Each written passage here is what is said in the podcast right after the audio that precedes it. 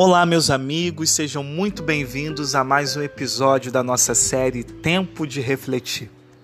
E o episódio de hoje é O que é mais importante para Deus? Quero compartilhar com vocês o que está lá no primeiro livro de Samuel, no capítulo 16, no verso 7.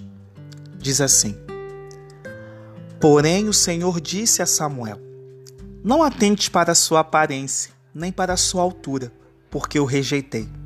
Porque o Senhor não vê como vê o homem. O homem vê o exterior, porém o Senhor, o coração. Deus havia aceitado, mesmo contra a sua vontade, a sugestão do povo na escolha de um rei. Porém, o rei escolhido trouxe uma decepção para o profeta e mesmo a Deus também, em suas atitudes e atos. Deus, em sua providência, chamou o profeta Samuel para nomear o novo rei para a nação. No entanto, Deus deu algumas orientações específicas com relação ao novo rei. Deus disse para Samuel: Não atentes para a sua aparência. Quem sabe Samuel estava com a ideia de que a boa aparência deveria ser uma qualidade importante para ser buscado no novo rei. Por esse motivo, ele estava procurando alguém que se parecesse com Saul para ser o seguinte rei de Israel. Mas Deus havia advertido que não julgasse só pelas aparências.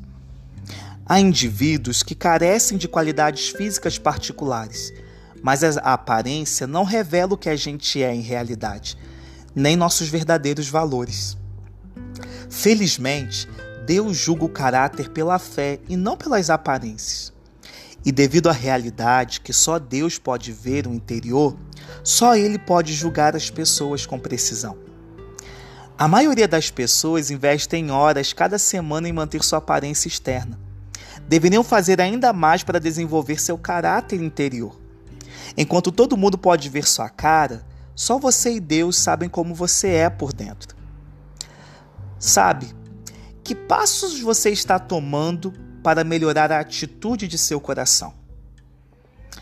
Lembre-se, o que é mais importante para Deus não são os adornos externos que os olhos podem avaliar, pois as aparências enganam e não revelam com precisão quem realmente é aquela pessoa. Sabe qual é o convite de Deus para você hoje? Hoje Deus nos convida para nós olharmos a si mesmo e aos outros com as lentes dele.